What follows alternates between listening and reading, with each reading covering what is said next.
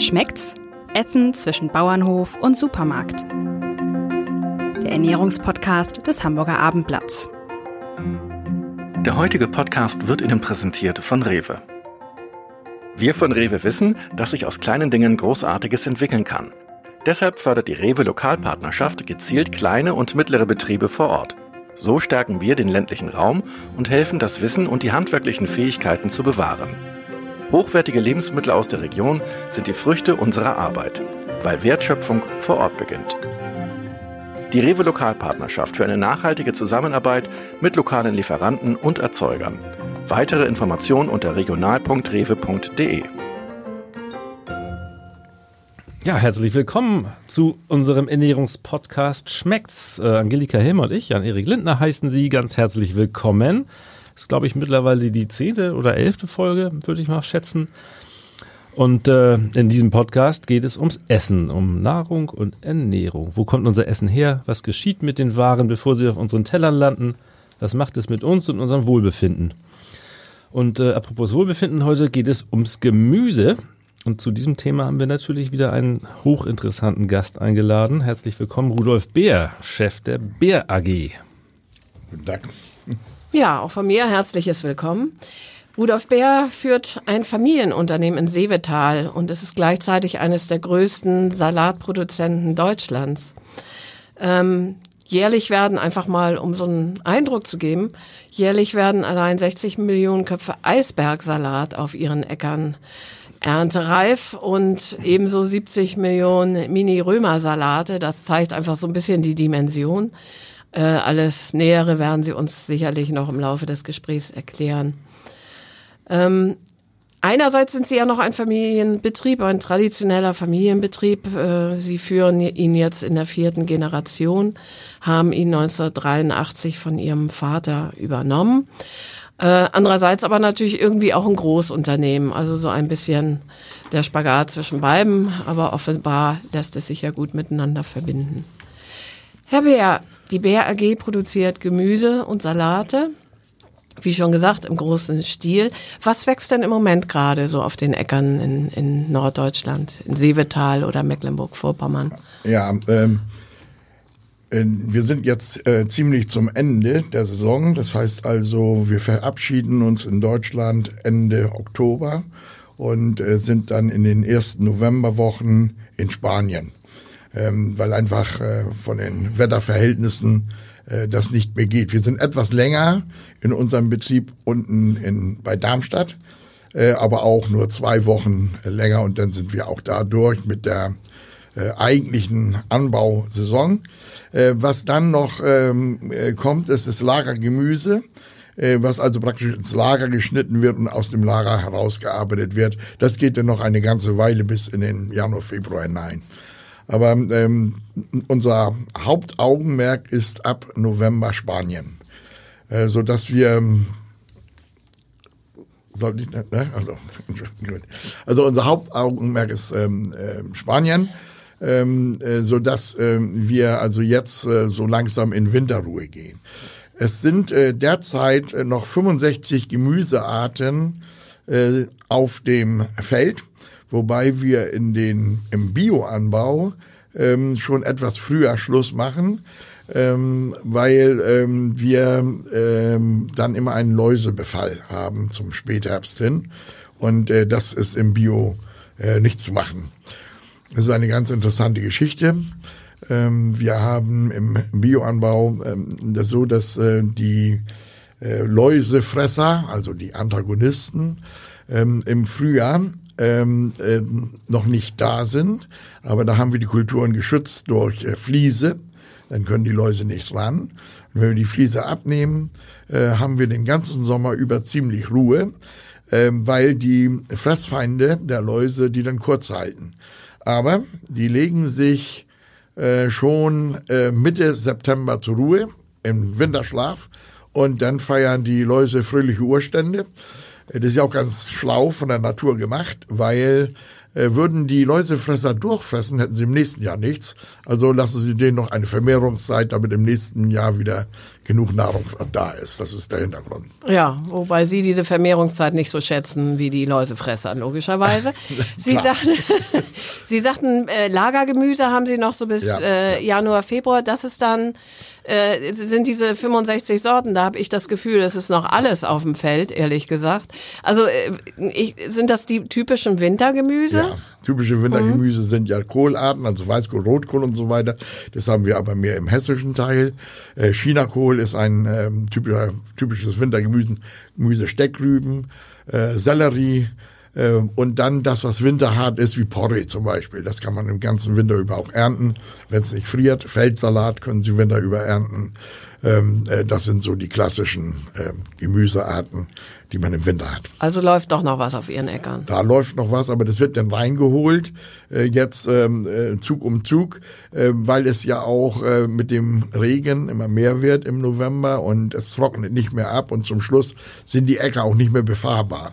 Ne, Das muss ja, das ist weniger der Frost, kann auch sein, aber es ist äh, mehr die Befahrbarkeit der Felder.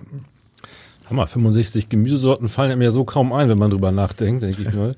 Gibt es denn da eigentlich Trends und äh, beim, beim Thema Gemüse? Richten Sie sich nach bestimmten äh, Verbraucherwünschen oder mh, kann man es irgendwie sagen, was gerade so up to date ist in Ja. Sachen Gemüse oder Salat? Äh, äh, das ist sehr stark wechselnd, das muss man sagen. Also es gibt, ähm, wenn in Magazinen, ähm, Kochzeitschriften, äh, sonstigen Zeitschriften irgendetwas dann äh, gehypt wird, äh, dann ist das plötzlich Trend. Ne? Das hatten wir vor Jahren, hatten wir das mit den Pastinaken, äh, dass es auf einmal losging, nicht? Und wir waren gar nicht darauf vorbereitet, nicht, dass äh, so viel Pastinaken gehen. Ähm, es ist dann mal der, der Mini Pak Choi gewesen. Vor ganz langer Zeit war es der Mini Romana. Und ähm, Ingwer ist im Augenblick ein Thema. Da sind wir allerdings in Deutschland äh, geht das nicht so einfach. Nicht? Wir machen ein bisschen Ingwer im Bioanbau. Äh, das ist ein Thema. Also äh, Staudensellerie, die war komischerweise im letzten Jahr plötzlich ein, ein Riesenhype. Ähm, ja, ist eigentlich ganz normales Gemüse, wird in England viel gegessen, in Deutschland viel weniger. Äh, aber ähm, ja, es wurde als Smoothie und gesund und wer weiß was und schon haben sie einen enormen Boom. Lustig. Ich kann mir vorstellen, Sie behandeln, äh, behandeln nicht, beliefern den Lebensmitteleinzelhandel. Wenn dann die Sellerie plötzlich wie verrückt nachgefragt werden, dass dann eigentlich von Ihnen erwartet wird, dass Sie immer jede Menge liefern können aufgrund Ihrer Größe. Genau. Können Sie das oder kaufen Sie dann zu? Wie, wie gehen Sie damit um, wenn sowas Also- dann kommt? Ja, nach Möglichkeit nicht. Ähm, Aber es ist natürlich so, wenn erheblich mehr ähm, äh, geht, dann sind wir irgendwann am Ende. Ähm, Zukauf ist auch schwierig, äh, weil der Hype ist ja nicht nur bei uns. Ja. Also überall. Nicht? Und äh, da hat man sich gar nicht drauf eingestellt. Also im Grunde muss man kürzen, ähm, äh, wenn es äh, dann so ganz wild kommt. Ähm, wir können nachpflanzen, aber da haben wir ähm, einmal die Jungpflanzenzeit bei Staudensellerie ist ähm, sieben, sieben, acht Wochen, nicht, bis das dann mal so weit ist und auf dem Feld steht dann noch weitere acht Wochen. Ne, also ähm, dann ist das Jahr rum. Ne? Ähm, das ist also schwierig. Also man kann sich da nicht so, bei Salaten geht es schneller, aber bei einigen Kulturen brauchen sie eine sehr lange Zeit. Das heißt, kürzen, Sie würden dann eben den verschiedenen Nachfragern sagen, also die Tonne Ja. kriegst du nicht, aber eine halbe Tonne kann ich liefern Ja, oder genau. so wir, ähnlich. wir arbeiten ja ein Stück weniger in Tonnen. Na gut, dann. Die 100 Stück kriegst du nicht, aber 50. Genau, genau, genau. Und dann wird, dann, dann, dann muss man eben einfach einkürzen. Das ist aber auch ähm, äh, von den, von unseren Kunden äh, nicht einschätzbar. Also ähm, ähm, der äh, Konsument äh, ist ein Wesen, äh, das unangekündigt in den, den Laden betritt und kauft, was es will. ne? Unangenehm. eigentlich, Und, äh, ja, und das ist natürlich nicht einzuschätzen. Wir hatten da mal ähm, ein Thema, ist schon ganz lange her, mit den Arbeitsämtern. Äh, das ging damals um Vermittlung von Arbeitskräften für die Saison und ob wir ähm, ob wir das nicht mal etwas gleich, gleichmäßiger in der Arbeitszeit gestalten könnten. Und äh, da habe ich gesagt, ja, das geht. Das ist, wenn wir ein Gesetz machen, dass jeder am 1. Januar eintragen muss, was er denn übers Jahr wo kauft und in welcher Menge, dann machen wir das. Ne? ja. Was essen Sie persönlich am liebsten? Was ist Ihr Lieblingsgemüse? Also Salate esse ich äh, gerne, aber auch äh, Kohlgemüse und da besonders Brokkoli, Blumenkohl. Aber auch Spitzkohl. Brokkoli, Tag? ist eines oder zwei? Nee, ja, also äh, äh, Brokkoli ist ja ein eigenes Gewächs, Blumenkohl ist ein eigenes Gewächs, aber wir haben das auch in Kombination als eine Blumenkohlschale und äh, wir haben jetzt auch ähm, ein Mikrowellengemüse, das heißt der Blumenkohl, der Brokkoli und der Spitzkohl äh, wird auf dem Feld so geerntet, gleich in Mikro, Mikrowellenfolie verpackt und die können Sie so in die Mikrowelle tun, nach fünf Minuten ist das fertig. Und im Prinzip wie frisch vom Feld. Ja, ich ganz frisch vom Feld. Es wird auf dem Feld geschnitten und gleich verpackt. Auf dem Feld. In der Endfolie äh, verpackt, die Sie so in die Mikrowelle tun können. Das ist also, äh, das ist ähm, an sich das ideale Gemüse, äh, um das mit ins Büro zu nehmen, wenn da ein, eine Mikrowelle ist. Wir haben ja also gerade bei diesen Arten haben wir das Problem, dass sie eine lange Zubereitung haben. Um das wegzubekommen, ähm, haben wir das entwickelt. Da geht noch viel mehr, aber wir machen das erstmal mit diesen drei Sachen. Sie brauchen dann nur noch äh, Salz, Pfeffer, Butter, was Sie dazu tun wollen. Äh, mehr brauchen Sie nicht. Also Sie können also praktisch im Büro sich ähm, eine äh, Gemüsemahlzeit machen. Wenn man dann noch ins Büro geht, ne? Wenn man, ja, sie- es geht natürlich Geht zu Hause. auch, zu Hause. auch in Homeoffice. Ja, ja, genau. genau. Ja, das klingt extrem vitaminschonend, ne? Ist Ja, das, ist es. Also es ist, ähm, ähm, also das haben wir auch untersuchen lassen. Äh, der Vit- Vitamingehalt ist wesentlich höher, als wenn man es kochen würde. Ähm, wir haben ja immer beim Kochen das Problem, dass da vieles im Wasser verschwindet. Ne? Und das Kochwasser ist äh, dann oft wertvoller wie das Produkt. Ne? Ja. ja. Und das ist hier eben nicht. Es, es gart im eigenen Saft. Ne? Man kann ja Gemüse im Prinzip auf, auf alle Arten zubereiten. Man kann es kochen, backen, Kann äh, kochen, backen, Pfannen- Pfannengemüse ähm, in die Pfanne, auf Mögliche Grill. ja. Äh, Wie mögen Sie es am liebsten? Ähm, ja, also Mikrowelle mache ich gerne, weil es schnell geht. Das ist aber eine Vorliebe, weil es schnell geht einfach. Und ähm, auch gekocht, aber ich brate auch gerne Gemüse. Ja, das ist auch eine äh, tolle Geschichte. Bisschen Röstaromen tun ihm gut meistens, ja. Ja. Wie viel mehr Aufwand ist es denn eigentlich, äh, Bioanbau zu betreiben gegenüber dem konventionellen? Ja, also ähm, wir haben ja im Bioanbau keine ähm, Herbizide, also unkrautvernichtende Mittel. Ja, die sind ja nicht, nicht zulässig, so dass also sehr viel mehr Arbeit anfällt im Handhacke. Ähm, also dass man mit der Hand das hacken muss und so weiter. Ne? Ansonsten nähern wir uns im Bioanbau immer stärker den allgemeinen Anbau. Es ist ja nicht, es ist ja nicht verboten, im Bioanbau Technik einzusetzen. Das Problem im Bioanbau ist nur, dass in der Regel der Anbau zu klein ist und sich teure Technik nicht lohnt, weil die Sätze zu klein sind. So wie sie aber groß genug sind, haben sie einen enormen Vorteil, wenn sie große Geräte einsetzen können.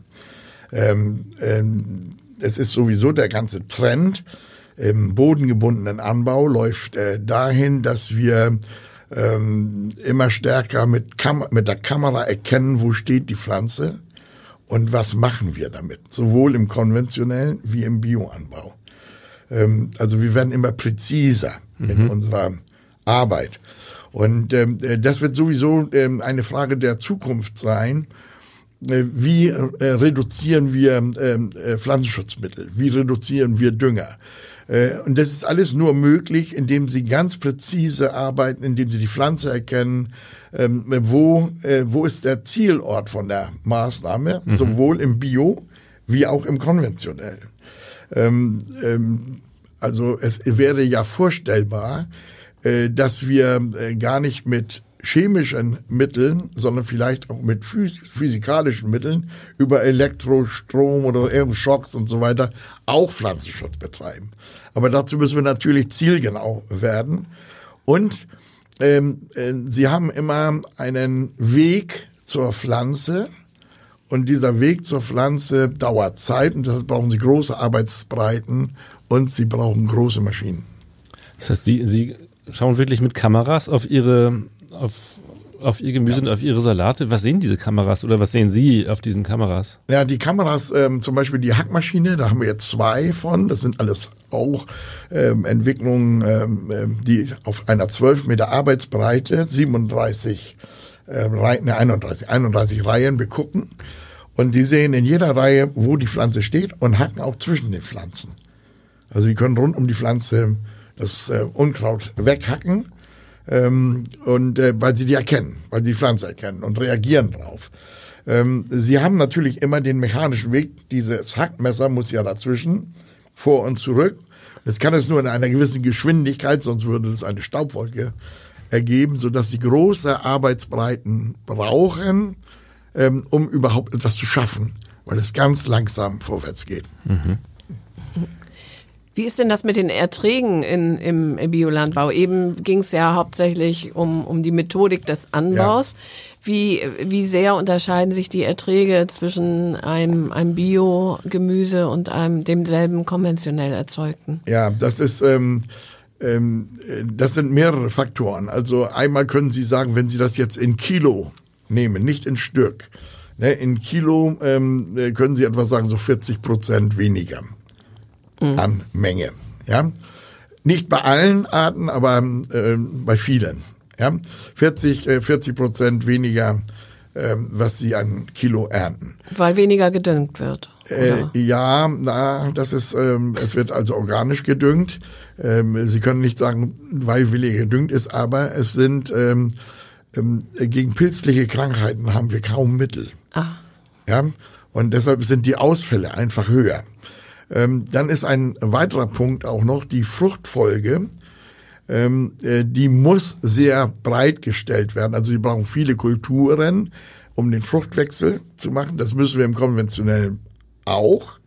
Aber sie haben hier noch den Zusatz, dass sie äh, zwischendurch ähm, Leguminosen anbauen müssen, wie zum Beispiel Klee oder Erbsen oder irgendetwas, was sie nicht ernten, um Stickstoff als Stickstoffsammler an diesen ähm, äh, Kulturen äh, das zu konzentrieren. Da sind nämlich Knöllchenbakterien unten, die den Luftstickstoff sammeln und dieser Luftstickstoff steht der nächsten Kultur zur Verfügung, sodass sie einen hohen Flächenverbrauch haben. Ja, an, dann kommt noch hinzu, ähm, unsere Nützlinge, was ich äh, Ihnen schon erzählt habe, die brauchen auch Freiraum. Die brauchen Flächen, wo sie sich zurückziehen können, wenn sie das Feld abernten. Sonst würden die ja jedes Mal nach der Ernte nicht mehr da sein. Ne? Also sie brauchen praktisch Ausweichflächen, mit ähm, wo sie ähm, äh, Kräuter, Blumen, irgendetwas haben, nicht bearbeitet, wo sich die Nützlinge außerhalb ihrer Kulturpflanze aufhalten können und äh, so dass sie äh, jetzt, wenn sie von einer Kulturfläche äh, sagen, dass man doch gut sagen kann, ähm, ja 120, 130 Prozent mehr Fläche brauchen sie gegenüber oh. dem konventionellen Anbau. Mhm. Da wird die Landwirtschaft langsam zur Wissenschaft. Was? Das ist sie schon immer gewesen. Ja. Ne? Äh, äh, was, ähm, äh, was hinzukommt, ist eben, dass wir ähm, uns ähm, sowohl im konventionellen Anbau wie im Bioanbau ähm, natürlich immer stärker beschäftigen müssen, ähm, äh, was tut der Pflanze gut. Ähm, wir, also im Grunde befruchtet sich das sehr stark. Ne? Also es ist ähm, äh, nicht verboten, aus dem Bioanbau Methoden ins Konventionelle reinzubringen. Ne? Umgekehrt ja, aber nicht ähm, nicht ähm, ähm, äh, nicht aus dem also Bio, aus dem Bioanbau können wir Behandlungen im konventionellen anwenden und es wird auch gemacht. Auch da ähm, äh, ja ist das ähm, deutlich, dass es da auch eine äh, Zurückbesinnung gibt ähm, äh, dass äh, also viele Methoden, die im Bio super sind, auch im konventionellen gemacht werden. Ähm, wir haben, wenn ich das noch eben anfügen darf, wir haben ähm, eine, ähm, eine etwas eine Schieflage in der Düngeverordnung, die ja ähm, äh, neu ist, und zwar ähm, äh, ist da die Düngermenge begrenzt. Das ist ein Teil im Gemüse aber ein bisschen problematisch, aber äh, können wir nachher drüber sprechen. Nur äh, der organische Dünger ist begrenzt. Und das ist eine, also das ist ein Geburtsfehler. Ne? Also wenn man nun gesagt hätte, organische Düngung zur Verbesserung des Bodens, des Bodenlebens, das begrenzen wir nicht, äh, dann wäre ein Schuh draus geworden. Aber man hat das Gegenteil gemacht und äh, das äh, wird dazu führen, für einen rechnenden Bauern, dass er überhaupt nicht mehr organisch düngt. Ähm, weil äh, der organische Dünger ist ein Pufferdünger. Der kommt, wann er will. Er muss jetzt aber ja gezielt mit der Menge auskommen, die er düngen darf und wird nur noch das düngen, was auch so Wo kommt. genau weiß, wann wo was er- wird. Mhm. Genau. So, damit machen sie das Bodenleben kaputt. Jo. Ne? Also sie brauchen ja organische Masse Mhm. in dem Boden, damit das Bodenleben äh, sich entfalten kann. Also das ist ein, ein Fehler, ich, da hat man anscheinend überhaupt nicht nachgedacht. Ich glaube, wir machen dann noch mal einen Podcast zur Düngeverordnung später Ich mal. glaube auch. Ja. Ja. Das sind dieselben Pflanzen in Bio und konventionell? Also weil Sie gerade sagten, man lernt vom Bio auch fürs Konventionelle? Ja. Das sind dieselben Pflanzen. Wir haben nur eine, ähm, ähm, eine Einschränkung bei den, bei den äh, äh, Verbandsbio. Ne? Also es gibt ja diese Bioverbände, Demeter und äh, Naturland und Bioland und so weiter und so fort. Wir sind im Biopark. Das ist auch ein Verband in Mecklenburg-Vorpommern. Bioland, ähm, ähm, äh, Naturland und Biopark ist ähnlich. Das ist also, das unterscheidet sich kaum in den Anforderungen im Gemüsebau. Äh, bei Demeter ist es noch etwas anders, weil wir da ja Rudolf Steiner und äh, haben und äh, da sind wir so ein bisschen im esoterischen Bereich. Ne? Das ist also etwas anders aufgebaut. Ja? So, ähm, während Bioland und Naturland, äh, Biopark, das ist Handwerk. Ne? Äh, das ist reines Handwerk, äh, was äh, da gemacht wird. Ähm, Dieselben Pflanzen war das also Stichwort. ja, ich ste- stehe vor derselben Pflanze. Ja, äh, nur äh, eine Züchtungsmethode, das CRISPR-Cas, das ist nicht erlaubt im Gentechnik. Bioanbau. Das ist keine Gentechnik. Aha. Das Gentechnik gibt es, ja. Das ist aber, indem ich fremde Gene in die äh, Pflanze einbaue. Das CRISPR-Cas ist eigentlich im Grunde eine schnelle Züchtung, indem ich ungewünschte Eigenschaften aus den Genen rausschneide. Genau, die Genschere ist Ja, das ist die ne? Genschere, genau. Äh, Das können Sie auch über Züchtung erreichen. Ne, indem Sie immer wieder kreuzen und züchten und so weiter, kriegen Sie das gleiche Ergebnis, nur das dauert ewig. Ne? Ja, das ist also, Schere ist schneller. ja, die Hirn ist erheb- erheblich schneller, genau. Ne, aber es ist nicht ein fremdes Gen. Dass da ein, ein ähm, also äh, diese, diese Art entsteht in der Mutation und in der Züchtung auch so. Zufällig, hier nicht zufällig. Ja. mal einen kleinen Blick zurückwagen, als man an sowas noch gar nicht gedacht hat. Ihre Vorfahren haben ja das Freilandgemüse noch per Schute über die Elbe zum Großmarkt geschippert. Ne? Das dürfte sich ja heute auch deutlich geändert haben. Die Anbaufläche war damals eineinhalb Hektar groß. Ja, genau, richtig, ja. äh, heute sind es insgesamt, wenn ich das richtig gehört habe, 4000 Ja, Hektar. genau, richtig. Was hat dazu geführt, dass Sie so unglaublich groß geworden sind mit dem Unternehmen? Ja, also dies mit den eineinhalb Hektar, das ähm, äh, hat eine Historie. Wir waren früher, äh, waren das Fischer in unserem Dorf. Und wie der Fischfang in der Elbe weniger wurde, äh, haben die auf ihrer Kleinstfläche, ein Fischer hat nicht viel, haben die Gemüse angebaut. Das Einzige, was sie konnten, sie kannten ein Schiff, ein Boot, äh, mit dem man nach Hamburg fahren konnte. Und deshalb haben sie Gemüse angebaut, weil es die höchste Intensivstufe war und haben das dann nach Hamburg äh, gefahren und da verkauft. Glücklich, dass man eine Großstadt in der Nähe hatte, denn Kleinstädte haben sich immer selbst aus dem Garten versorgt, die Großstadt nicht. Ähm, Allerdings konnten wir nur in Altona verkaufen, ähm, weil Hamburg hatte die Grenzen für die Hannoveraner dicht gemacht. Wir konnten nur bei den Dänen verkaufen. Die haben uns aufgenommen. Insofern haben wir damals schon exportiert, ne? Nach Dänemark. Ja. ja. Genau, weil nämlich ähm, Rosenweide ist, glaube ich, das Dorf, von dem Sie Ja, genau, sprachen. genau, ne? Also richtig, heute Seevetal, damals eben. Ja, das- ist Stelle. Ja. Aber Seevetal sind wir heute. Genau, heute genau, genau. in Seevetal, ja. Sie sind jetzt in Seevetal, aber das gehört zur Gemeindestelle. Jetzt genau, haben wir es, genau. Ja, genau.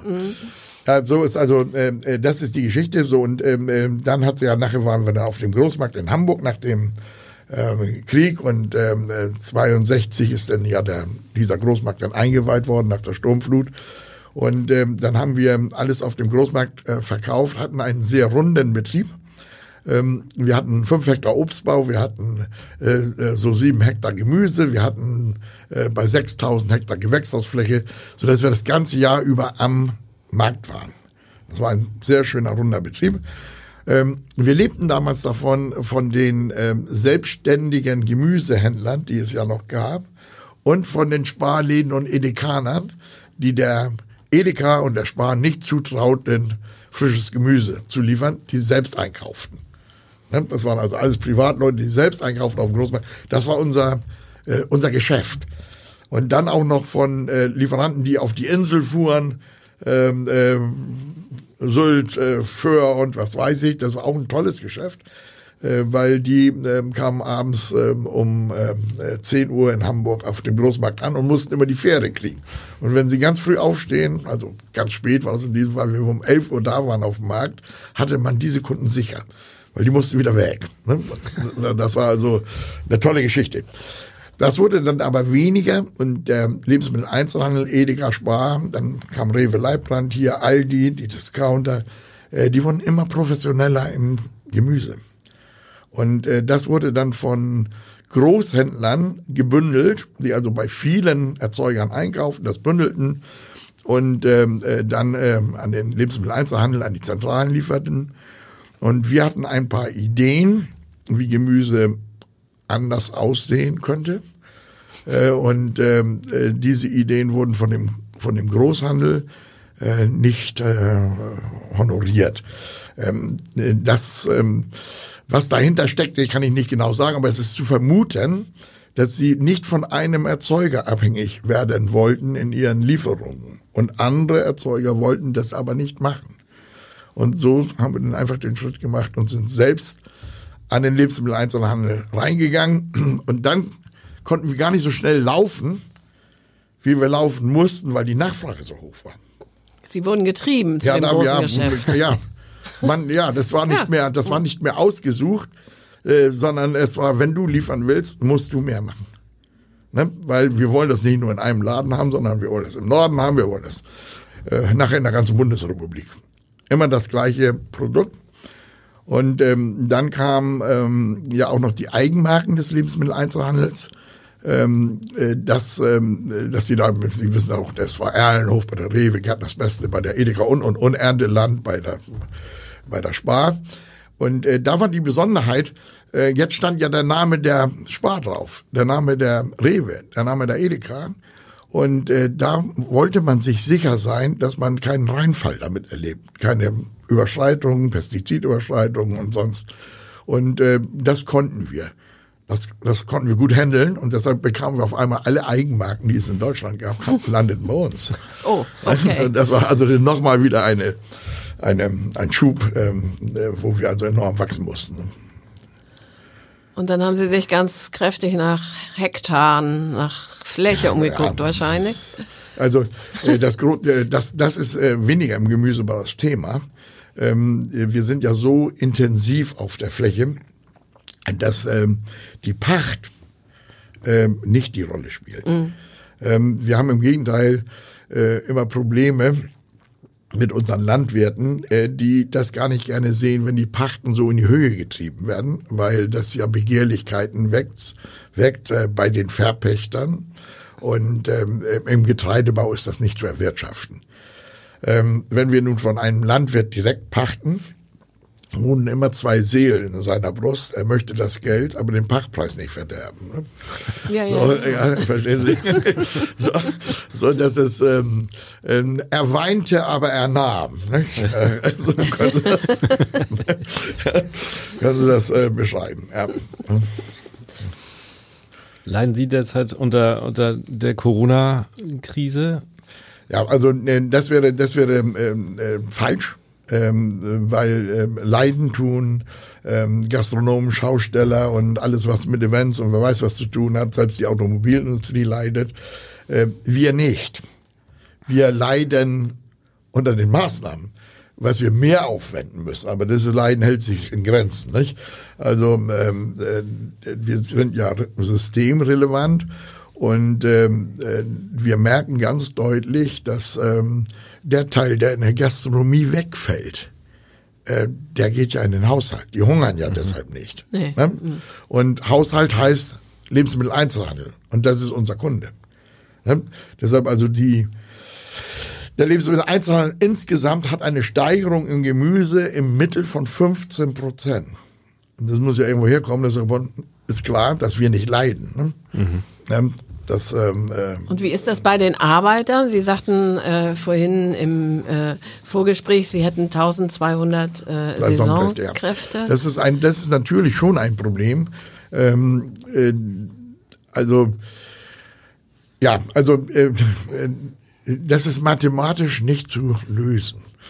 Wir hatten 300.000 Saisonkräfte hat unser Berufsverband immer gesagt, brauchen wir. Saisonkräfte ist klar. Wir haben einen Sommer, wir haben einen Winter. Wir bieten keinen Dauerarbeitsplatz für diese Tätigkeiten. Es wäre auch fatal, würde man das zu einem Dauerarbeitsplatz machen. Denn dann müsste der Staat oder unsere Sozialkassen ja ein halbes Jahr Arbeitslosengeld bezahlen. Denn da sollte man sich verhüten. Oder ja. der Verbraucher müsste grotesk viel für seinen äh, Salat ja, und Gemüse Genau, bezahlen. aber die hätten ja ein halbes Jahr nichts zu tun. Ja. Wir haben also einen, einen Anteil, ähm, also unsere, unsere Firma hat ähm, von der Lohnsumme 55 Prozent sind festangestellt in der Lohnsumme und 45 Prozent Saisonkräfte. Der allgemeine Gemüsebau in Deutschland ist bei 82 Prozent Saisonlöhne und den Rest nur Festangestellte. Wir sind also sehr stark festangestellt lastig, weil wir sehr viel mit Maschinen machen, die im Grunde die Handarbeit reduzieren, aber Fachpersonal benötigen. Mhm. Das ist also so ein bisschen die Besonderheit. So, und ähm, äh, deshalb hatten wir nicht ganz so die Probleme, weil wir verhältnismäßig wenig Saisonkräfte brauchen. Nun aber nochmal zurück zu den 300.000. Der Bauernverband, Sie erinnern sich vielleicht, ähm, es sind 40.000 genehmigt worden für den Monat April, 40.000 für den Monat Mai. Ähm, ähm, wir haben gesagt, das geht ja im Windhundverfahren. Jetzt müssen wir mal Tag und Nacht schreiben, die Anträge schreiben und mit den Adressen. Und das haben wir auch gemacht. Ne? Die ganze, die ganze Abteilung war dabei und haben das als erst auch eingereicht. Ja? So im Windhundverfahren. Wir waren also ganz glücklich. Die sollten ja beim Flugzeug dann kommen. So, und ähm, äh, Mitte Mai waren erst 42.000 Anträge gestellt. Hm. Also die 40.000 vom April waren nicht ausgeschöpft und Mitte Mai auch die nicht, die für Mai freigegeben waren. Es ist nie ausgeschöpft worden, dieses Potenzial. So, nun können Sie auf die Idee kommen, die brauchen die gar nicht. Stimmt nicht. Die sind aber alle eingereist. Aber fragen Sie mal, wie? Ja, wie? Irgendwie. Irgendwie. Der, der, der, der, das Problem war, ähm, alle, die ja offiziell reinkommen, mit dem Flugzeug ist immer teuer, ganz klar. Ähm, aber äh, da, da war ja auch genau bekannt, äh, dass die da angestellt sind. Also dem Gesundheitsamt ist jede Person mit Namen und Einreisedatum bekannt gewesen. Die anderen nicht. Das war also ein gewisser Schutz. Ne? Aber allerdings, ich weiß jetzt heute nicht, was ich den Politikern noch erzählen soll. Ne? Wie viel wir denn brauchen. Ja, ja. das ist äh, jetzt umso schwieriger. Ja. Frage, ja. Ist das denn in Spanien anders, in Ihrem Betrieb in Spanien als in Deutschland oder ja, ist es im Prinzip dasselbe? Nein, Problem? wir haben in Spanien, also einmal haben wir in Spanien ja unheimlich viel Marokkaner, ähm, die aber in Spanien leben. Die sind da ja, ähm, die wohnen da, gehen da zur Schule und, und äh, die sind ja in der Gastronomie zu Hause oder in der Landwirtschaft. Und ähm, äh, äh, da sind es doch mehr Festangestellte. Wir haben aber auch Rumänen da. Und die müssen wir auch einfliegen. Aber wir kennen nicht, äh, äh, in, den, in den europäischen Ländern kennen wir nicht dieses geringfügig beschäftigt. Das ist also eine deutsche Besonderheit. Das ist ja auch diese 400 Euro Jobs. Die sind eigentlich nicht bekannt in, in Europa. In Europa sind die immer gleich sozialversicherungspflichtig. Aber bei uns ist ja so eine Nebenverdienstgeschichte und so weiter. So, und ähm, ähm, äh, in den eigentlich 70 Tagen, wo die arbeiten können, ähm, bekommen die steuerlich, bleiben die immer unter dem Mindeststeuersatz eines Jahres. Ne, weil in den 70 Tagen kriegen sie keinen Jahreslohn hm. zusammen. Mhm. Ähm, insofern ist das, ähm, ähm, ist das einfach eine Vereinfachung bei uns. Sozialversicherungspflichtig äh, sind die alle auch nicht, aber wir machen eine Krankenversicherung, ähm, die ähm, äh, ist relativ günstig, die lässt alles zu, aber es gibt keine Lohnfortzahlung im Krankheitsfall. Die gibt's nicht. Jede Krankenhausbehandlung, alles Mögliche. Das ist abgesichert. Und für die Ärzte und Krankenhäuser ist, sind das bevorzugte Patienten. Denn das sind Privatversicherte. Mhm. Die zählen nicht zum Budget. Eigentlich ähm, ähm, äh, liebt jeder Arzt ähm, äh, die Saisonarbeitskräfte, die privat versichert sind. Und es ist nicht teuer. Es kostet etwa 4 Euro, 4,50 Euro äh, pro Tag und Person. Eine relativ günstige Versicherung. Mhm. Ja. Sie haben hier riesengroße Felder. Ähm, leisten Sie nicht allein auch durch die Größe einen Beitrag zur, zur monotonen Kulturlandschaft in der Region?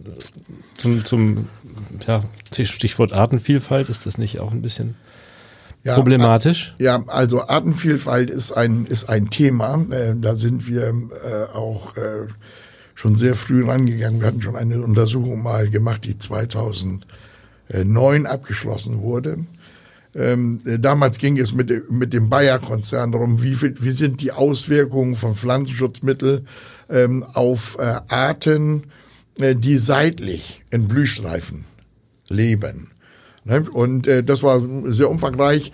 Ähm, äh, also da konnte man feststellen, dass solche Blühstreifen, einjährige Kräuter, ähm, äh, dass das überhaupt keinen Einfluss hatte, äh, wenn neben eine Kulturpflanze stand, die gespritzt wurde mit Pflanzenschutzmitteln. Mhm. Der äh, Einfluss war null.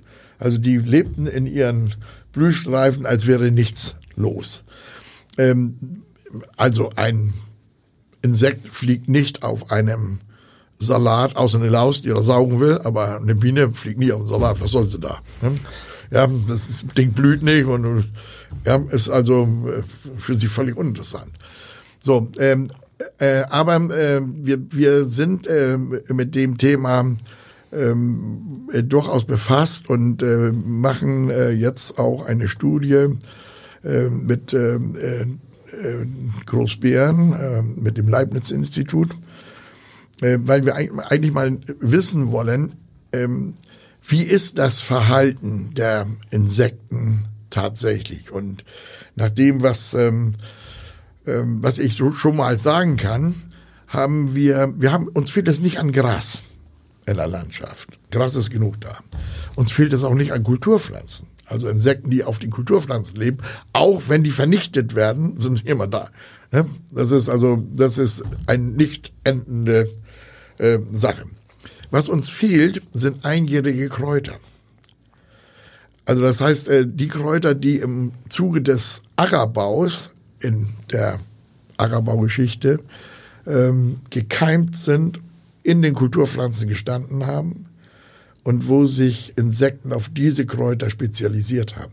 Die werden entweder über Herbizide weggespritzt oder aber weggehackt. Im Bioanbau wollen wir die auch nicht haben, ja, dann werden die weggehackt.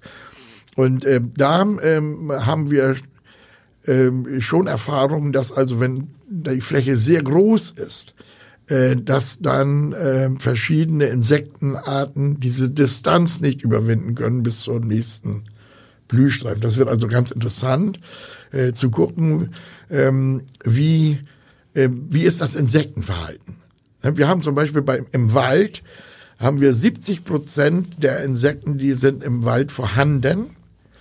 30 äh, Prozent sind auf dem Rückzug, aber diese 30 Prozent sind alles Insekten, die den Wald verlassen. Also da sieht man ganz genau, im Wald ist alles noch in Ordnung, aber die müssen raus und die haben das Problem, die nächste Anflugstation äh, zu erreichen, weil die eventuell zu weit weg ist. Sind. Sie denn bereit, auf, auf äh, Ackerland zu verzichten? Das ist und kein Thema. Kein Thema? Das ist überhaupt kein Thema. Das ist, ähm, äh, worauf verzichten wir dann? Wir verzichten auf äh, meinetwegen alle 60 Meter einen Streifen von 1,50 Meter durchgehen, ne, um eine Vernetzung jetzt mal ja, genau. äh, äh, zu nennen. Ne? Ähm, äh, das, ähm, das denke ich, ist lächerlich, hm. ähm, äh, darüber zu reden. Ne? Wir, müssen nur, wir müssen nur genauer wissen äh, und nicht bloß nebulös, äh, wie sind die Auswirkungen. Ja. Also wie breit müssten solche Streifen sein? Zum ja, Beispiel, breit, alle welche, 60 Meter macht oder alle 30 und, oder, und, und. Ja. Mhm. Aber äh, was, was überhaupt, also was sie, ähm, ähm, was total vergessen wird in dieser ganzen Diskussion. Wir hatten früher Kühe auf der Weide und jeder Kuhfladen war ein Vermehrungshaufen für Insekten. Wie die Gülle noch oberflächlich lag und gestunken hat, war auch das noch möglich dass sich Insekten ausbreiten konnten auf der oberflächlichen Gülle. Jetzt muss sie alle eingeritzt werden in den Boden, da kommt kein Insekten mehr ran. Ne? Ja, gut, also wobei diese, die Gülle liebenden Insekten, glaube ich, jetzt auch nicht die Mehrzahl so, sind, doch, doch, ja, doch, gerade. Ähm, Also die Biene zum Beispiel nicht, Nein, hoffe die Biene ich. ist ja kein, die ist ja kein, das ist ja kein Mist, äh, die sitzt auch nicht auf, die Biene sitzt auch, auch nicht auf dem Kuhfladen, das ist mir klar. Aber also Ne? diese ganzen Blühinsekten, die Blüten brauchen und so. Äh, die, Für die brauchen so, die sitzen ja auch nie tun. auf der Gülle. Nein, eben. ja. Sie, aber ähm, ähm, es wird total unterschätzt. Insekten sind, außer die Blüteninsekten, sind das keine Leute, äh, keine äh, Tiere, die äh, in einer klinischen Umwelt leben können. Das sind nämlich, je dreckiger, desto mehr. Ne? Je mehr Dreck und Kot und wer weiß, was rumliegt, desto größer ist die Vermehrung. Und wir haben das Problem ja auch schon in einigen Gewässern, wie im Bodensee. Kennen Sie das Thema? Dass die Fische, Fische. verhungern, ne? weil sie einfach nicht genug organische Masse mehr haben.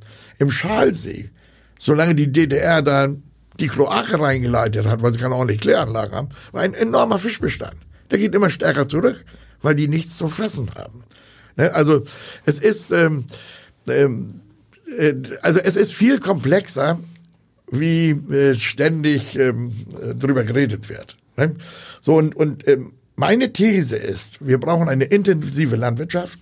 Da werden wir gar nicht umherum kommen, ne? äh, weil egal wie in welcher Form, aber wir brauchen sie, äh, weil wir eben so viele Menschen zu ernähren haben, ne? die es vorher nicht gegeben hat. Im 19. Jahrhundert gab es äh, um 1900 gab es 1,5 Milliarden, heute 7,7.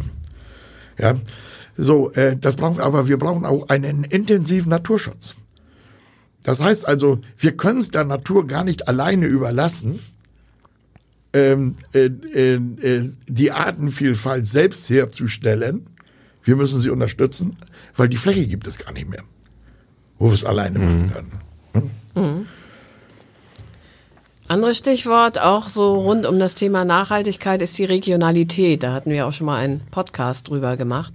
Ähm, es heißt ja also neben der saisonalen Versorgung eben auch die regionale Versorgung. Ja. Kauft also Gemüse, Obst, was auch immer möglichst aus der Ja. Region. Wenn ich Sie so erzählen höre, kann ich mir vorstellen, dass bei Bär die Regionalität nicht die große Rolle spielt. Wir Allein durch ihre wir sind Größe. Mhm. natürlich ja regional, das ist klar, ja, aber davon können wir nicht leben. Nee. Ja? So, das ist, äh, das ist eine ganz klare Geschichte. Also die Regionalität hat etwas mit Vertrauen zu tun. Ähm, äh, nichts mit Nachhaltigkeit. Das können Sie berechnen. Was ist nachhaltig? Ne, da gibt's also äh, Berechnungen, was verbrauche ich und so weiter und so fort. Da ist Regionalität in aller Regel schlechter wie Überregionalität. Also wir haben ein 12-Meter-System. Wir fahren einmal durch auf 12 Meter. Sie würden normalerweise sechsmal durchfahren im kleinteiligen Bereich. Wir sparen 25 Prozent an Pflanzenschutzmittel alleine über diese Breiten ein und Dünge, Wasser, äh, Düngemittel, Wasser. Bodendruck ist nur ein Sechstel, was wir hinterlassen im Boden. Und wenn Sie die durchfahren, das alles rechnen, so weit können wir mit dem fertigen Produkt nachher gar nicht mehr fahren. Um das überhaupt auszugleichen, wie wir das in der, äh, in der Kulturbearbeitung haben. Also, Aber das, Sie fahren nicht auf den dichten, vollgestopften Straßen rum. ja, gut, das können Sie jetzt, das können Sie jetzt so, wenn die Bahn das machen würde, würden wir es damit machen, aber die kann es nicht. Ne? So, ähm, äh, das können Sie so, so sehen, ja, ne, aber, aber letztendlich, wenn Sie jetzt die Ökobilanz nehmen, äh, die ist in der Regionalität in der Regel schlechter wie in der Überregionalität. Ähm, wir haben ein anderes Problem. Ähm, unser Obst und Gemüse verfault. Und ein Tag älter ist eine Qualitätsminderung. Deshalb können Sie schon sagen, wenn das Klima stimmt für den Bereich, und das ist noch ein anderes Thema, wenn das Klima stimmt für den Bereich, dann ist eine Tagesfahrt ähm, ein begrenzender Faktor, weil zwei Tage ist schon ein deutlicher Qualitätsnachteil wegen der Frische. Nur mit der Regionalität haben wir ein Riesenproblem, weil wir haben, wir haben einen Betrieb extra gegründet in, in, äh, in Frankfurt unten, in äh, Groß-Gerau, ähm, damit wir teilnehmen können an die Bevölkerungsanzahl, die da eben höher ist wie im Norden. Nicht?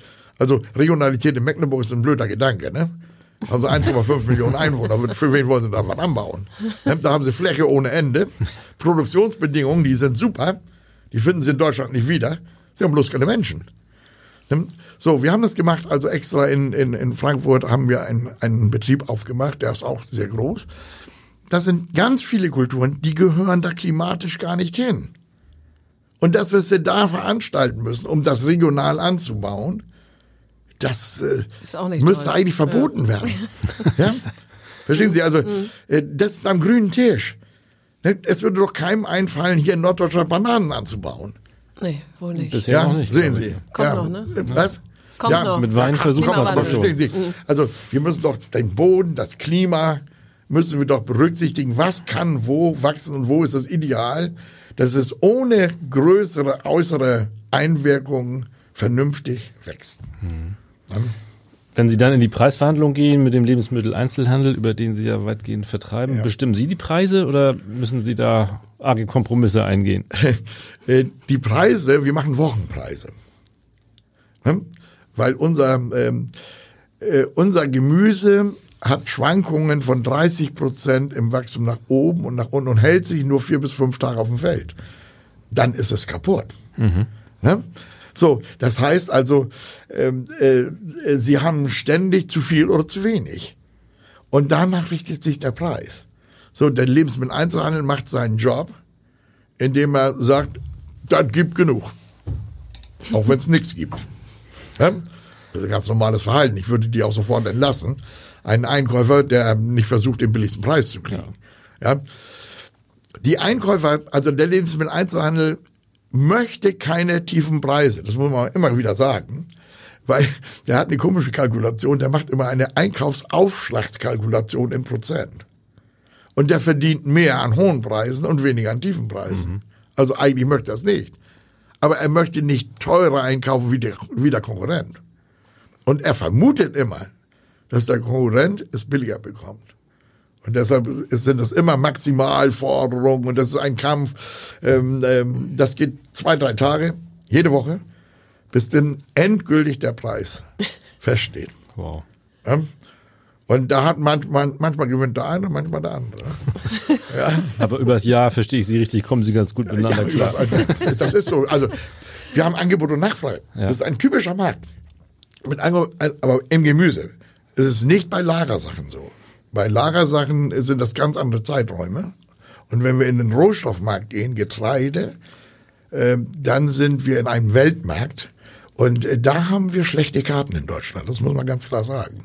Nicht? Also eine Firma in Russland, die 160.000 Hektar Getreide anbaut, äh, die Fläche für 1000 Euro kauft.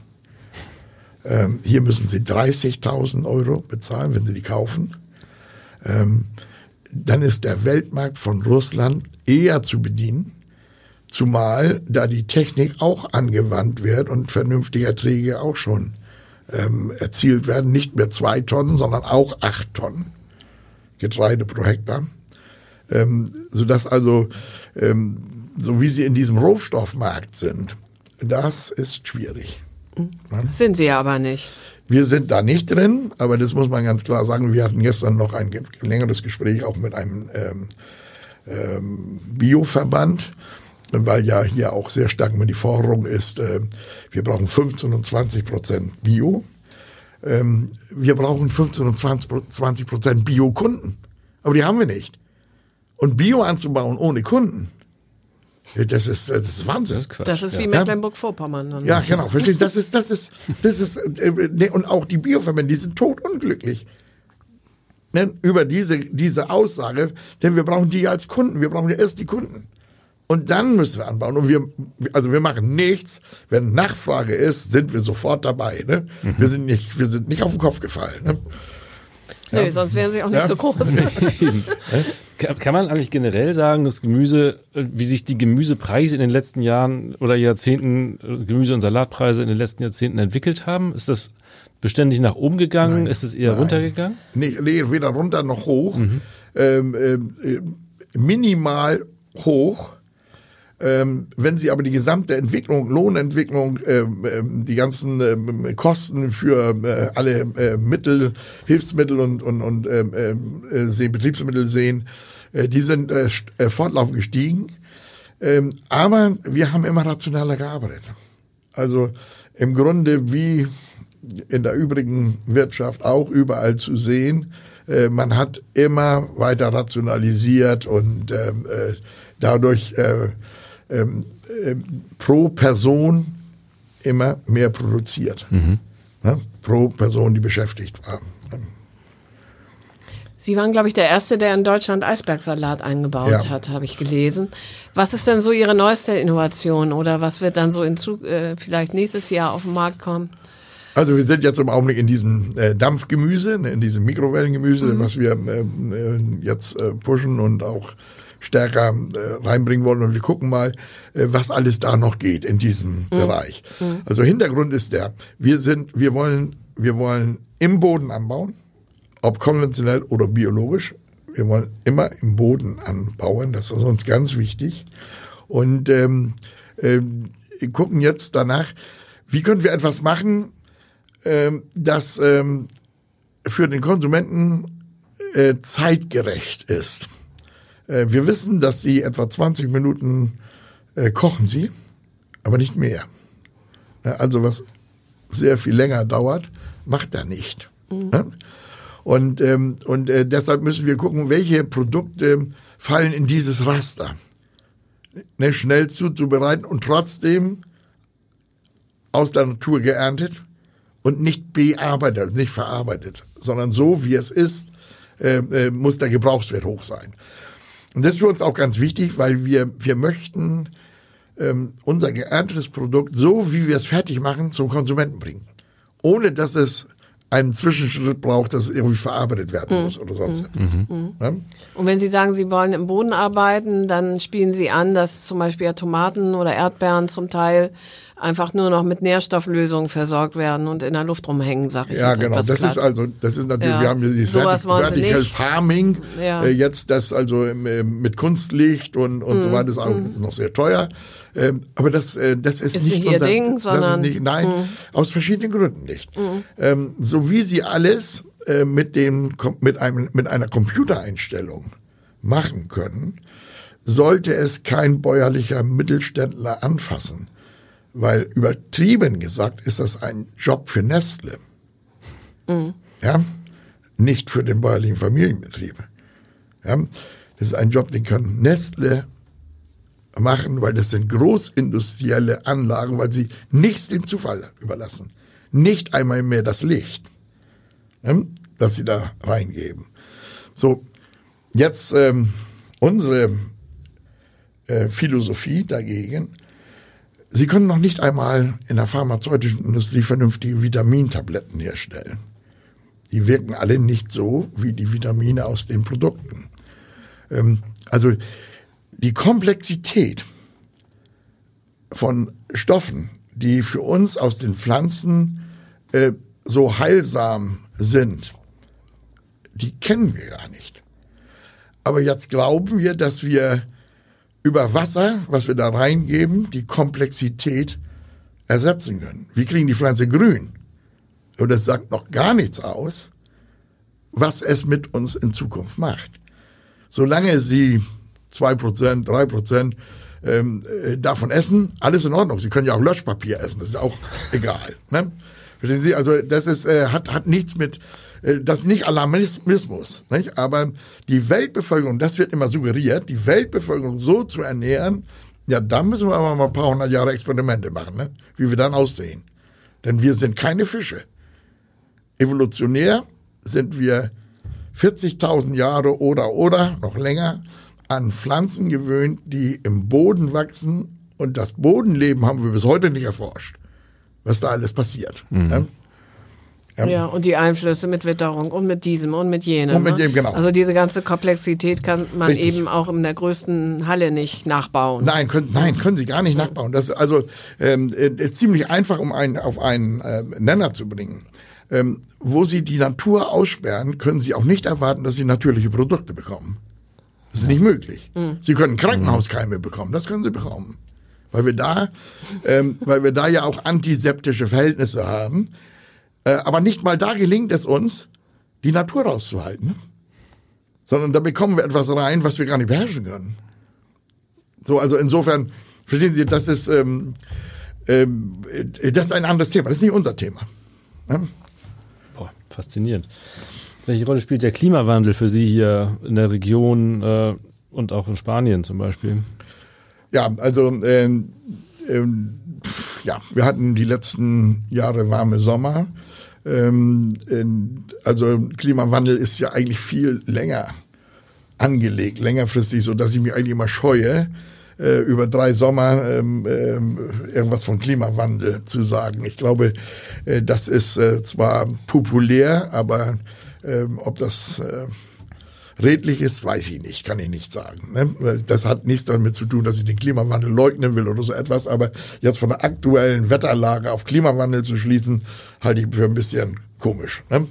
So, wir hatten einen heißen Sommer, das, ähm, äh, das erforderte äh, sehr viel Beregnung. Ähm, in Norddeutschland waren die Sommer zwar wärmer, aber äh, nicht gefährlich heiß. Äh, in, ähm, äh, unten bei uns in unserem süddeutschen Betrieb äh, war das schon anders. Ähm, die meisten Gemüsearten möchten die Nächte unter 15 Grad haben und die Tage nicht über 25. Also 30 ist alles noch tolerierbar und 18 Grad nachts auch mal, aber über längere Zeiten über 20 Grad nachts und über 30 Grad am Tag, dann spielen die genetisch verrückt. Ne? Weil die das nicht, das ist nicht, so sind sie nicht, äh, hier nicht heimisch. Ne? Das können sie mit Tomaten machen, ne? äh, mit, mit äh, Zucchini können sie das machen, die alle aus einem anderen Klimaraum kommen. Aber das, was wir hier anbauen, äh, Salat und so weiter, mögen das nicht. Und wie spielen die verrückt? Ähm, ja, die gehen in Blüte zum Beispiel. Ah. Ähm, ähm, äh, die, die, gehen also, äh, die Pflanze hat nicht das Bedürfnis, Blätter zu machen. Nicht? Äh, das macht sie nur, damit sie die Blüte ernähren kann. Nicht? Und wenn sie die Blätter nicht machen kann, weil die Verhältnisse falsch sind, dann schaltet sie um von der vegetativ, vegetativen Phase in die generative Phase, weil sie, die hat nur ein Ziel, Vermehrung. Mehr nicht. Ne? Wenn ich viel Samen aushauen kann, dann mache ich ordentlich viel Blätter, habe ja Zeit. Ne? Und wenn ich dann nicht kann, dann aber sofort, ne? Blüte und Schluss. Und wenn die die Blüte machen, die Salatpflanzen, die Blattpflanzen, so wie die die Blüte machen, werden die Blätter bitter. Damit nicht so ein blödes Reh ankommt und das noch abfrisst, ne? Das ist also, also, aber das ist eine, kann ich Ihnen stundenlang übererzählen, wie die Pflanzen reagieren. Ja. Ne? Was die machen. Eine Giraffe zum Beispiel, äh, das ist ja ein fürchterliches Vieh, weil es so einen langen Hals hat, hat es in der toten Steppe, kann es immer nur die Blätter von den Bäumen abfressen. Die muss aber gegen den Wind laufen. Wenn sie mit dem Wind läuft, riecht der Baum den Giraffengeruch und macht seine Blätter bitter. Wenn sie gegen den Wind läuft, kann sie 20 Minuten fressen, dann hat der Baum alles gemerkt. Dann ist das ungenießbar, die Blätter, dann muss sie weiter. Deshalb überleben die Bäume. Sonst würden die gar nicht überleben. Und das haben wir mit Hasen und Kaninchen und überall haben wir diese Effekte.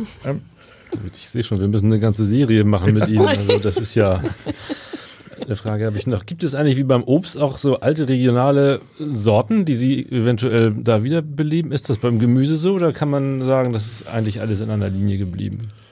Also es gibt natürlich alte, alte äh, Sorten. Die Pastinaken ist auch zum Beispiel etwas Altes. Ne? Ähm, äh, wir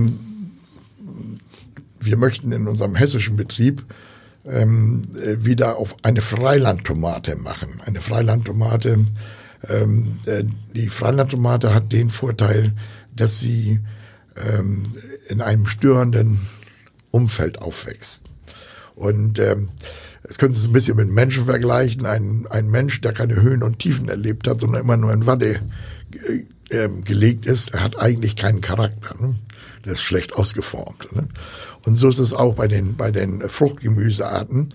Ähm, äh, die brauchen Stress, um das Aroma voll aus, auszubilden. Ne? Äh, und das kann man im Freiland wunderbar erzeugen, aber es gibt nicht den Ertrag. Ähm, das ist denn schon eine besondere Qualität, die unter schwierigen Bedingungen aufgewachsen ist, weil wir auch da das Wetter nicht steuern können. Ne? Aber ähm, das äh, ist so eine Geschichte, wo wir sagen, jo, ähm, das äh, probieren wir mal wieder. Ne? So, ansonsten sind so alte Geschichten äh, immer, immer ein bisschen schwierig. Wir haben früher Äpfel, Altländer Pfannkuchen. Ja, Das war ein Apfel, den konnten sie nicht essen, beim besten Willen nicht. Da ging auch kein Wurm rein. Der war, neben Wurm war das Ding zu sauer. Ne? So, aber der hatte den Vorteil, den konnten sie in den Keller legen und der lagerte bis Februar. Ne? Der verfaulte nicht. Aber jetzt konnte, würde man heute keinen mehr zumuten, ne? so ein Ding zu essen. Ne? Ja gut, aber als Pfannkuchenapfel war er dann eben auch genießbar. Also wenn man ihn kochte. Äh, Ja, wir haben auch so gegessen, Ja. weil es nichts anderes gab. Ne, aber ähm, man sollte dem Mangel nicht immer nachweinen. Ne? Ja? Ja, das ähm, ist so ein bisschen Nostalgie. Das, alles, alles gut, kann jeder machen, ist ja auch nicht verboten. Aber, aber ähm, also ich warne nur davor, ähm, äh, essen Sie mal die alten Sorten. Ne? Äh, Und generell können Sie sagen, das sagte unser Vater immer bei den Äpfeln, alles was adlig ist im Namen, brauchen Sie gar nicht zu essen. Ne? König Alba, ne? Freiheit von Beuerlepsch und so weiter. Die schmecken nicht. aber der Herbstprinz schmeckt. Der ist auch ein bisschen Der Herbst, ja, aber ist nicht adlig. adlig. Ne? Doch, ja, Prinz. Prinz. Ja, da Hey, haben Sie hey, ja, ja, da haben Prinz Sie. drin. Ja, das war, aber der hatte auch, das war ja eine Glockenapfel, eine, Mhm. von der Form her, eine Glockenform. Und äh, die lagerten alle besser. Wie die Renetten. Die runden Renetten Mhm. lagerten immer schlechter. Ne? Und das war auch wegen dem Lagern hauptsächlich ein beliebter Apfel. Also wir können Herrn Bär auch zu Obst befragen beim Podcast. Ja, ja, ein bisschen haben wir Wäre schon dann gemacht. auch noch möglich. Und zur Tierwelt, wie wir kennengelernt Ja. haben. Genau. Wenn Sie mir noch ein Phänomen erklären, dann bin ich restlos begeistert. Kinder und Gemüse. Ja, Ähm, das geht ja oft nicht so richtig zusammen. genau. Ähm, haben Sie einen Tipp für alle Eltern, die unbedingt möchten, dass ihre Kinder mehr Gemüse essen? Ich frage das nicht ganz äh, uneigennützig. äh, ja, Kinder mögen Süßes und Gemüse ist in der Regel nicht süß. Ja? So, äh, äh, äh, da können Sie jetzt äh, sagen, dann müssen Sie die Möhre in Nutella einstimmen. dann, dann ist es ein Das Kindergericht. genau wollte ich ne? nicht. Nee, wollen Sie nicht. Nein, es, es ist natürlich so, man kann sie dran gewöhnen. Aber ähm, und, und dann ähm, es ist ja auch geschmacksbildend, dann bleibt man auch dabei. Ne? Aber ähm, generell ist Gemüse äh, nicht etwas, wo Kinder sofort drauf losstürzen. Ne? Wenn sie nichts anderes bekommen, nehmen sie das als Schulsnack mit. Ne? Äh, lieber Nutella-Brot, aber sie können auch Möhren einpacken und kleine Gürkchen und so weiter. Ähm, äh, also auch da gilt wieder, machen Sie es kindgerecht, dass es so verzehrbar ist. Ne? Kohlrabi in, ähm, in Pommes frites schneiden, ne? ähm, äh, dann essen die das auch. Das schmeckt auch sogar noch, ne? ein bisschen Ja, süßlich. gerade roh ist das lecker. Ja, Ja. ähm, ähm, äh, aber ansonsten ist es immer, immer schwierig. Also ähm, äh, wir, das ist auch in der Babynahrung, in der Kindernahrung so. Ähm, das wird den Zucker reduziert.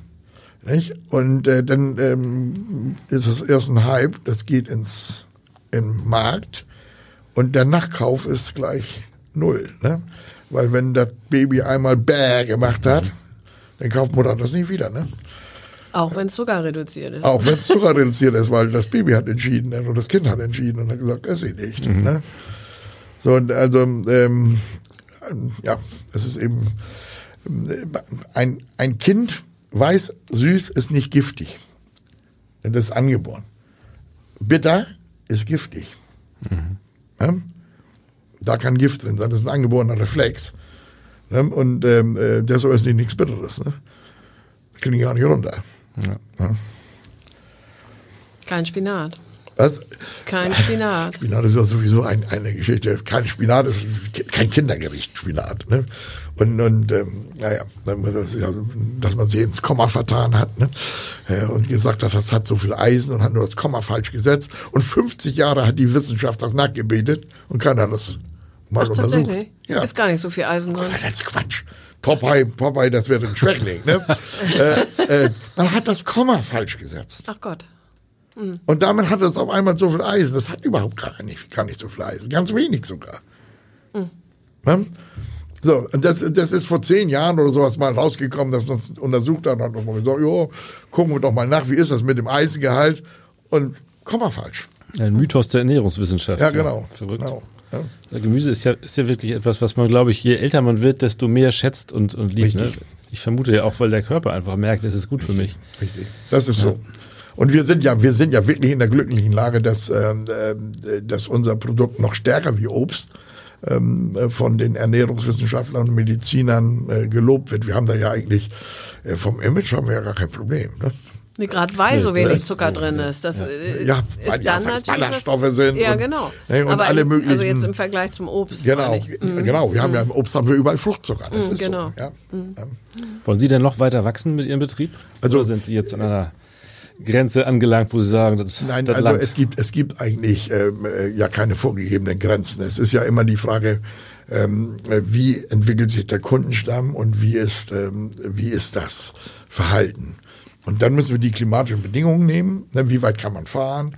Ähm, also unser Hauptthema ist eigentlich, äh, wir, die Betriebsleiter bei uns, das sind ja ganz spezielle Typen. Die sind eigentlich selbstständig. Andere können es auch nicht gebrauchen. Die müssen ja jeden Morgen, ab Samstag, Sonntag, ganz egal, müssen die ja mit ihrem Produkt leben und jeden Morgen auch sonntags ihre Felder angucken, was muss gemacht werden und so weiter. Ja? Ernte läuft den ganzen Sonntag drüber. Sonst ist es nicht Frischgemüse. Also, äh, das ist schon ein ganz spezieller Typ und den gibt es selten. Das hat nichts mit Bezahlung zu tun. Ja? Das ist einfach, der Freizeitwert ist nicht da. So, das sind also Typen, die sind so individuell ähm, und so autark, dass die auch nicht konzerntauglich sind. Dürfen sie auch nicht, weil sie selbst entscheiden müssen. Und ein Konzern verträgt keine Menschen, die selbst entscheiden. Das ist nicht möglich. Deshalb würde Nestle niemals bodengebundenen Anbau machen. Ne? Hier, dieses äh, Vertical Farming in Wasser und Kunstlicht, ja, weil das äh, kann man steuern. Nicht? Und da sind die Entscheidungen, das vorgegeben, was er einstellen soll. Aber da, wo man täglich entscheiden muss, was mache ich jetzt? Und das, ähm, also wenn ich das jetzt hingehen würde in einem Betrieb und würde da irgendetwas anordnen, das wird das Chaos, ne? Weil ich ja gar nicht weiß, was, äh, wie sind die Leute, wie hat er seine, äh, auf, die sind ja alle auf diesen Mann fixiert, ne? Und auf seine Führungsart. Ne? Also das ist so ein bisschen, ähm, äh, Sie müssen also eine Glocke oben drüber bilden ähm, mit gewissen Zielen, aber Sie brauchen überall selbstständige Leute. Ja? Und die Begrenzung des Wachstums liegt eigentlich nur im Personal. Das ist die Begrenzung. Also, liebe Hörer, bewerben Sie sich. Ja? Zum Beispiel, ja, aber das ist ja ein blöder Job, ne? Naja, Ja, Work-Life-Balance funktioniert Ja, da nicht so richtig. Nee, gar nicht. Null. ja, Herr Bär, wir haben die Stunde mittlerweile überschritten. Das war ein faszinierendes Gespräch, finde ich. Äh, Ja, ich sag sehe ich äh, herzlichen Dank. Ja, besten Für Dank fürs Besuch. Kommen. Ja, bitte. Dankeschön.